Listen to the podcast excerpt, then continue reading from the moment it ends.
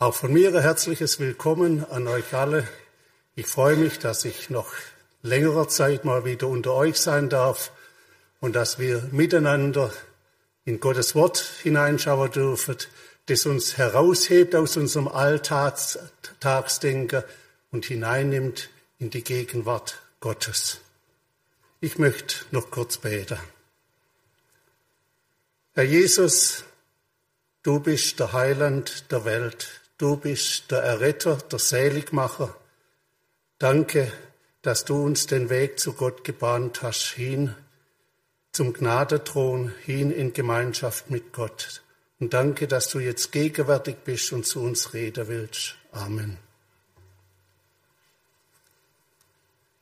Unser Thema für heute heißt, Gott gibt Zukunft und Hoffnung. Und ich möchte auch dazu aus Jeremia 29 die Verse 10 bis 12 lesen. Denn so spricht der Herr, wenn für Babel 70 Jahre voll sind, so will ich euch heimsuchen und will mein gnädiges Wort an euch erfüllen, dass ich euch wieder an diesen Ort bringe. Denn ich weiß wohl, was ich für Gedanken über euch habe, spricht der Herr Gedanken des Friedens und nicht des Leides, dass ich euch gebe, das Ende, des ihr wartet. Und ihr werdet mich anrufen und hingehen und mich bitten, und ich will euch erhören. Diese Worte sind ursprünglich nicht an uns geschrieben, sie waren ein besonderes, an ein besonderes Volk, an einem besonderen Ort und zu einer bestimmten besonderen Zeit geschrieben. Doch weil wir Christen im Glauben eins gemacht sind mit Jesus Christus, sind auch wir Erben dieser Verheißung.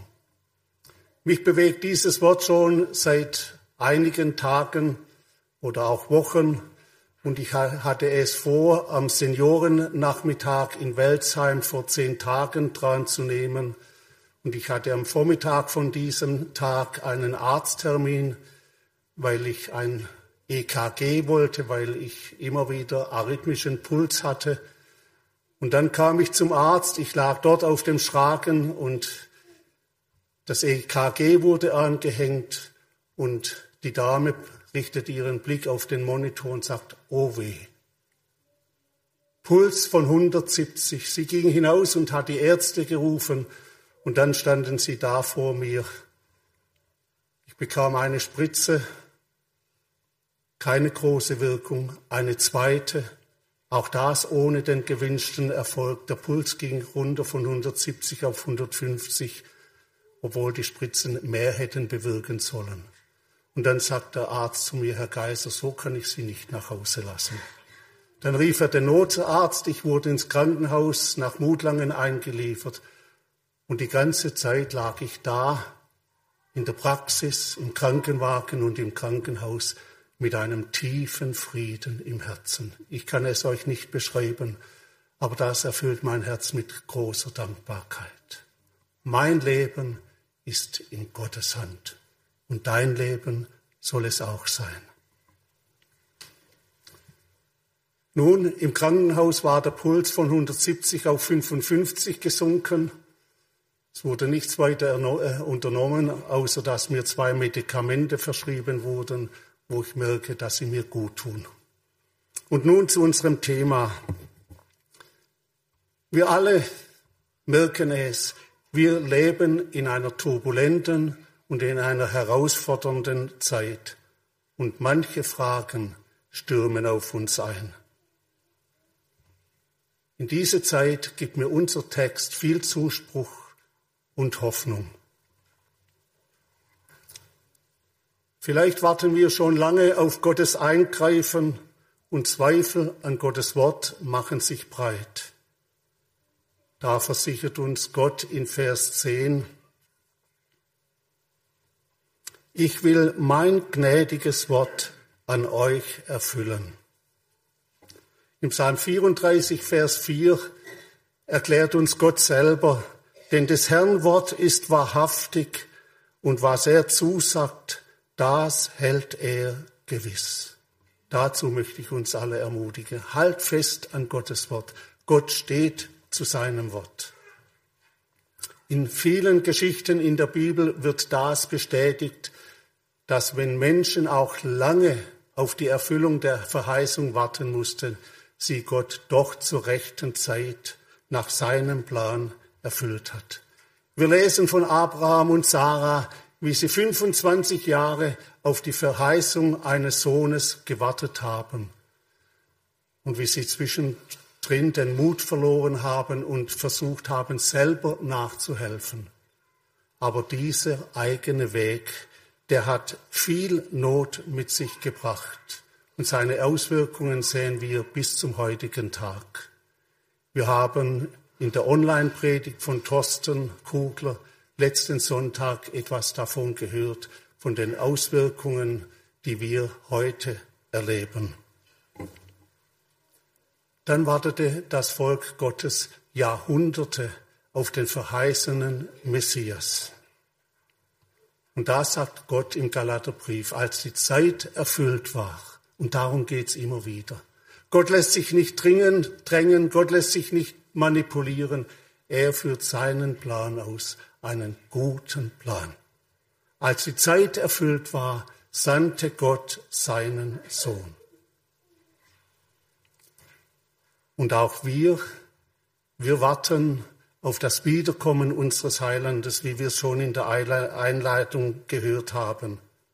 Wie gut, dass wir heute am ersten Tag daran erinnert werden. Unser Herr kommt. Und wann kommt er? Irgendwann einmal. Siehe, ich komme bald.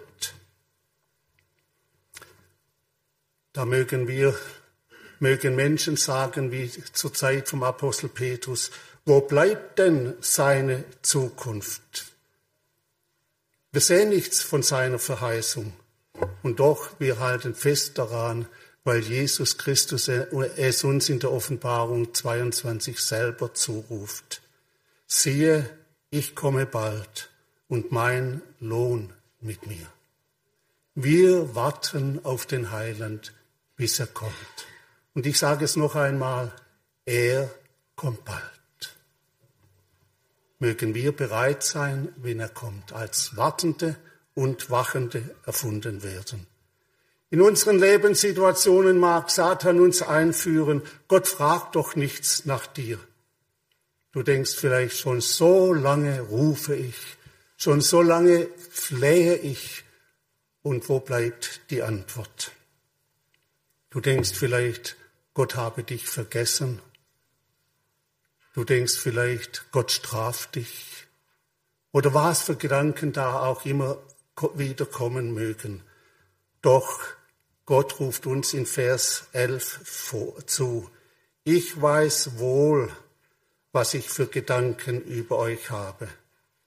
Damit bestätigt Gott, dass er dich nicht vergessen hat, dass er an dich denkt, dass er einen guten Plan für dich hat. In Jesaja 49 bestätigt Gott, geht auf ähnliche Fragen ein und antwortet in Vers 15 kann auch eine Frau ihr Kindlein vergessen, dass sie sich nicht erbarme über den Sohn ihres Leibes. Und ob sie seiner vergäße, so will ich doch deiner nicht vergessen. Siehe, in die Hände habe ich dich gezeichnet, deine Mauern sind immer da vor mir. Die Nägelmale Jesu, die sind der Beweis seiner Liebe. Wie sollte er dich vergessen, der doch einen so großen Preis für dich bezahlt hat? Lass dich nicht irre machen, halt fest an Gottes Zusagen. In Jeremia 31,3 verbirgt Gott seine Liebe, wo er sagt, ich habe dich je und je geliebt. Darum habe ich dich zu mir gezogen aus lauter Güte. Der Liederdichter ruft uns zu, halt fest auf allen Wegen am teuren Gotteswort. Es bringt dir reichen Segen und ist ein sicherer Hort. Das Wort wird Kraft dir geben, ist deines Weges Licht. Das Wort ist Geist und Leben, das Wort vergehet nicht. Halt fest zu allen Zeiten am teuren Gotteswort, es wird dich sicher leiten zur offenen Himmelspfort. Du schaust auf dein Leben und du kannst Gottes Gedanken und Wege mit dir nicht verstehen. Du zweifelst vielleicht an seiner Liebe. Soll das Liebe sein? Doch denk daran, was Gott sagt. Ich habe Gedanken des Friedens und nicht des Leides. Auch wenn du ganz anders fühlst, glauben wir Gottes Wort. Gott ist kein Lügner. Ich sage es noch einmal. Gott sagt, ich habe Gedanken des Friedens und nicht des Leides. Gott weiß, was er tut. Und er sieht nicht nur so kurz vor deiner Wegstrecke, er hat das Ziel vor Augen. Und er hat zugesagt, dass er dich ins herrliche Ziel führen wird. Er gibt dir Zukunft und Hoffnung. Wir wollen das Ziel vor Augen haben. Wir Menschen, wir wollen immer wieder schnelle Antworten. Das war ja auch die Botschaft der falschen Propheten, dass sie bald wieder zurückkehren werden nach Jerusalem. Doch Gott hat einen ewigen Plan und den führt er getreulich aus. Davon zeugt auch das Buch Hiob, durch welche Tiefen musste dieser Mann gehen? Wie rang er mit Gott und verteidigte sich? Er wusste um die falschen Anschuldigungen Satans nichts. Und Gott mutet seinem Knecht dies alles zu, um Satan Lügen zu strafen.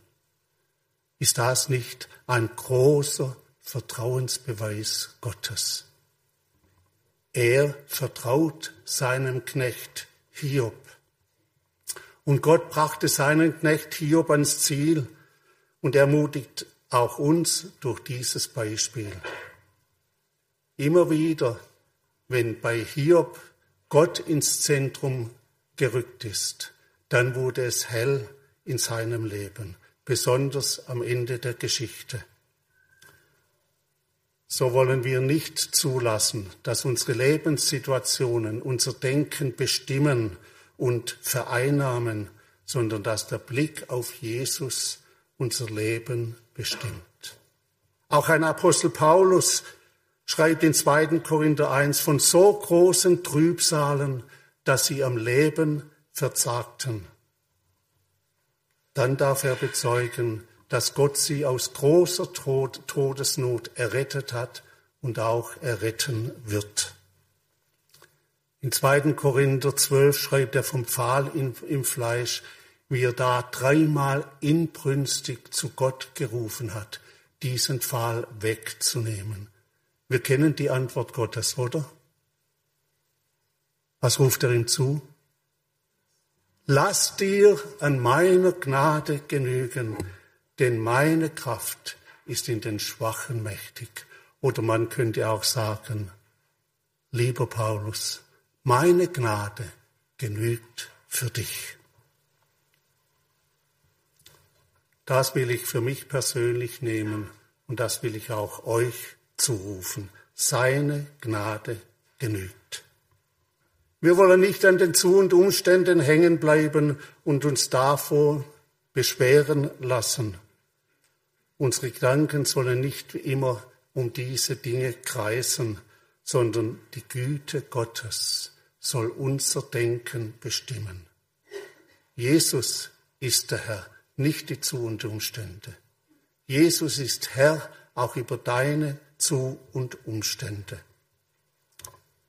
Asaf, der auch schwer geprüft wurde und seine Glaubenskämpfe hatten, hatte, der sagt uns, um was es wirklich geht.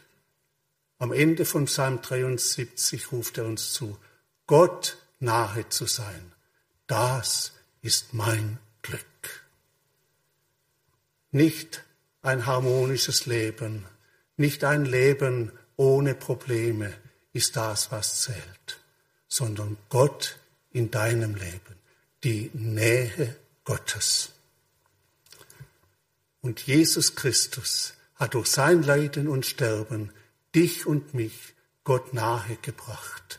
Und er ermutigt uns in Hebräer 10 einzugehen in das Heiligtum, in die Nähe Gottes, in die Gegenwart Gottes. Als Jesus sein Leiden und Sterben ankündigt, dass er, als er davon redet, dass er hingehen wird, den Jüngern eine Stätte zu bereiten und dass er allein der Weg, die Wahrheit und das Leben ist, da fragt, sagt Philippus, Herr, zeige uns den Vater und es genügt. Darum geht es. Wir haben nicht nur einen großen Gott, wir haben einen lieben, fürsorgenden Vater. Und diesem Vater darfst du bedingungslos vertrauen. Lass dich fallen in seine liebenden Arme. Glauben wir doch Gott, wenn er sagt, ich habe Gedanken des Friedens und nicht des Leides. Was sind unsere Leiden im Vergleich zu dem, was Jesus erlitten hat? Er ging durch die tiefsten, unbeschreiblichen Leiden. In tiefer Seelenangst rief er dort am Kreuz, mein Gott, mein Gott, warum hast du mich verlassen? Hast du Antwort auf diese Frage von Jesus? Warum hat Gott ihn verlassen? Um dich und mich Gott nahe zu bringen, um das auszuräumen, was zwischen dir und mir gestanden hat oder auch noch steht. Er hing dort am Kreuz, um dir Zukunft und Hoffnung zu bringen. Er hat die Gottverlassenheit erlitten, damit du nicht mehr ferne von Gott leben musst, sondern er hat dich Gott nahe gebracht. Und doch schien es so am Kreuz, als würde Satan triumphieren, als würde Gott schweigen. Doch am Tag der Auferstehung, da wurde der Triumph Gottes offenbar. Da gab Gott Antwort. Da erscheint das ganze Geschehen in einem ganz anderen Licht. Gott weiß, was er tut. Und in der Auferstehung Jesu, da ist auch deine und meine Hoffnung begründet.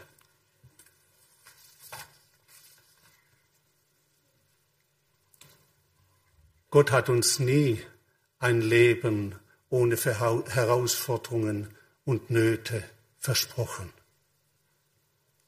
Doch eines hat er uns versprochen in Psalm 91, dass er bei uns ist in der Not. So schreibt Gott über sein Volk auch in Jesaja 63, als ihr gelitten habt, da habe ich mit euch gelitten. Denkt dran, liebes Kind Gottes, Gott steht nicht gleichgültig neben deinen Leiden.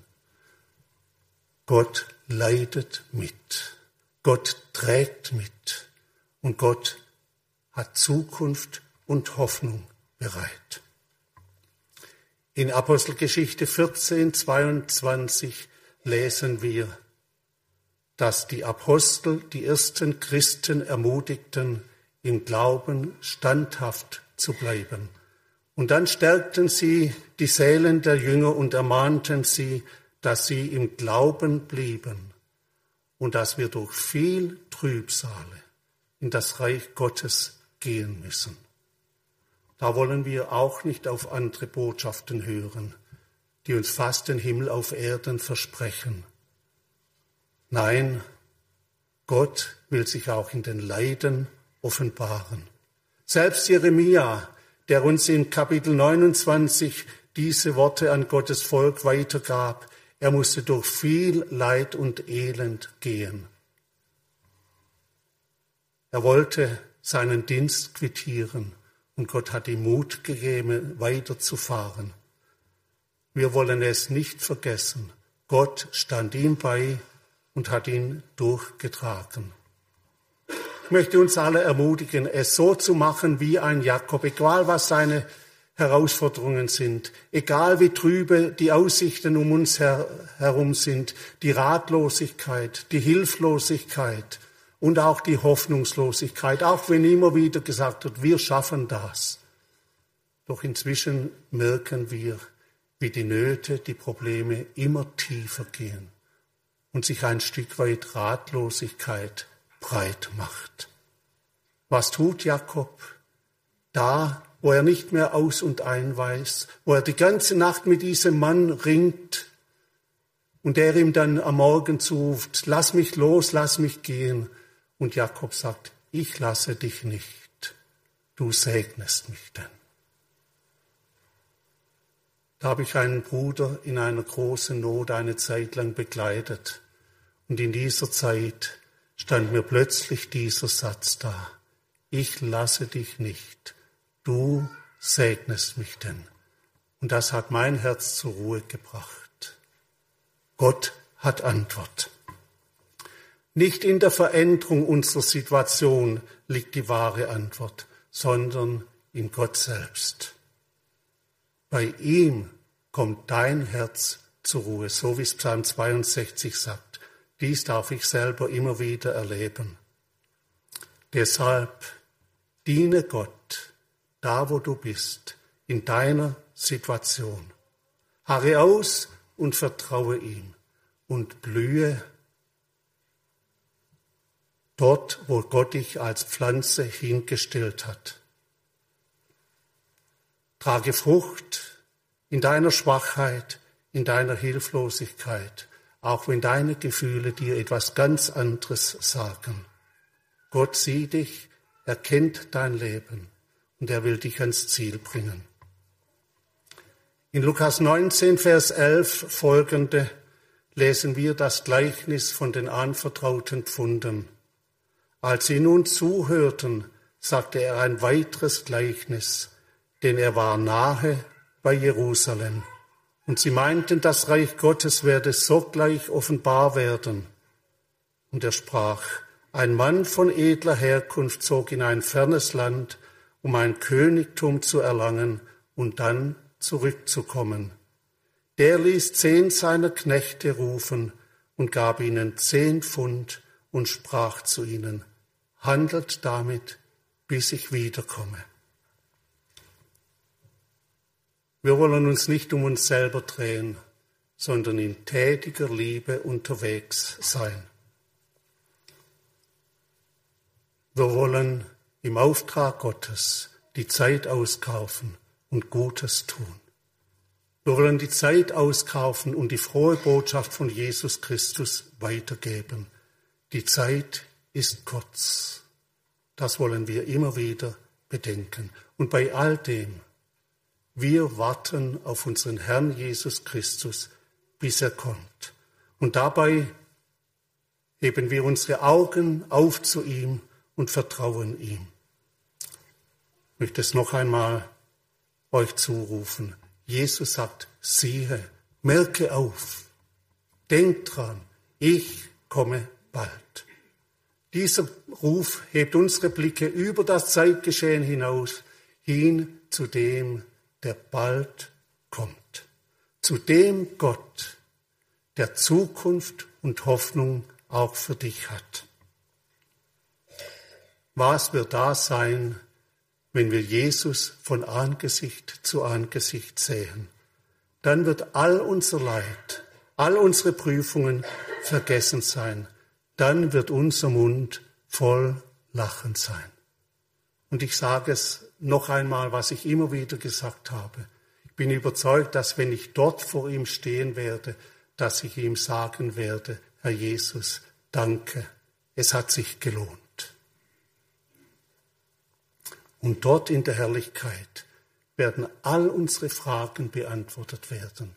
Dort werden wir unser Leben hier erleben, hier in dieser Zeit im Lichte Gottes sehen. Wir warten bis er kommt. und dass unser Warten nicht umsonst sein wird und wir nicht enttäuscht werden. Das bestätigt uns unser Textwort. Ich lese noch einmal Vers 10. Da bestätigt Gott, dass er sein gutes Wort erfüllen wird. Dies dürfen wir wissen auch in unserer Zeit. Gott steht zu seinem Wort und erfüllt es zu seiner Zeit. Bleibt dran, es lohnt sich. Und nun möchte ich dich fragen, hast du Jesus? Hast du Zukunft und Hoffnung? Wenn die, du die lebendige Hoffnung durch Jesus Christus nicht hast, was oder wer gibt dir Zukunft und Hoffnung? Ich weiß von keinem anderen Weg, der Zukunft und Hoffnung gibt. Jesus sagt es selber, ich bin der Weg und die Wahrheit und das Leben. Niemand kommt zum Vater denn durch mich. Der Vater bürgt für Zukunft und Hoffnung. Ich lade dich ein, mit deiner Vergangenheit zu Jesus Christus zu kommen, der am Kreuz die ganze Last deines Lebens getragen hat, der dort am Kreuz für all dein Versagen vollkommen bezahlt hat. Bring ihm dein Leben, bekenn es ihm, was dich quält und drückt, und dann vertraue ihm, dass er auch für dich in den Tod gegangen ist und dich Gott erkauft hat mit seinem Leben. Und dann hast auch du Zukunft und Hoffnung. Und im Hier und Jetzt, bis er dich ruft, darfst du in der Gnade Gottes leben und auf ihn warten. Und wenn du ein Kind Gottes geworden bist, wenn du in Gemeinschaft mit Jesus lebst, dann danke Gott dafür.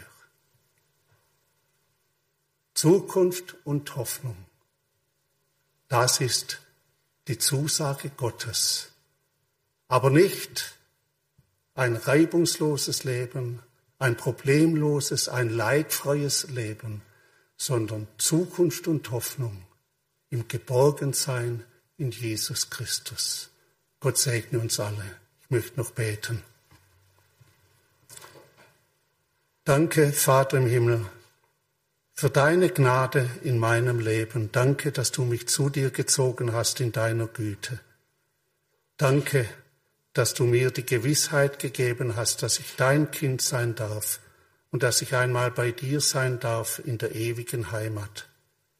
Danke, dass du mich in meinem Leben durchgetragen hast und mir immer wieder die Hoffnung geschenkt hast und deine Liebe zu mir bestätigt hast. Danke für alle, die hier sind und die das auch bezeugen dürfen, die auch online zuhören. Du willst dich weiter offenbaren und danke, dass wir auch wissen dürfen, dass du deine Gemeinde zum herrlichen Ziel führen wirst. Ja, wir warten auf dich, Herr Jesus, und wir freuen uns auf dich und wir beten dich an. Amen.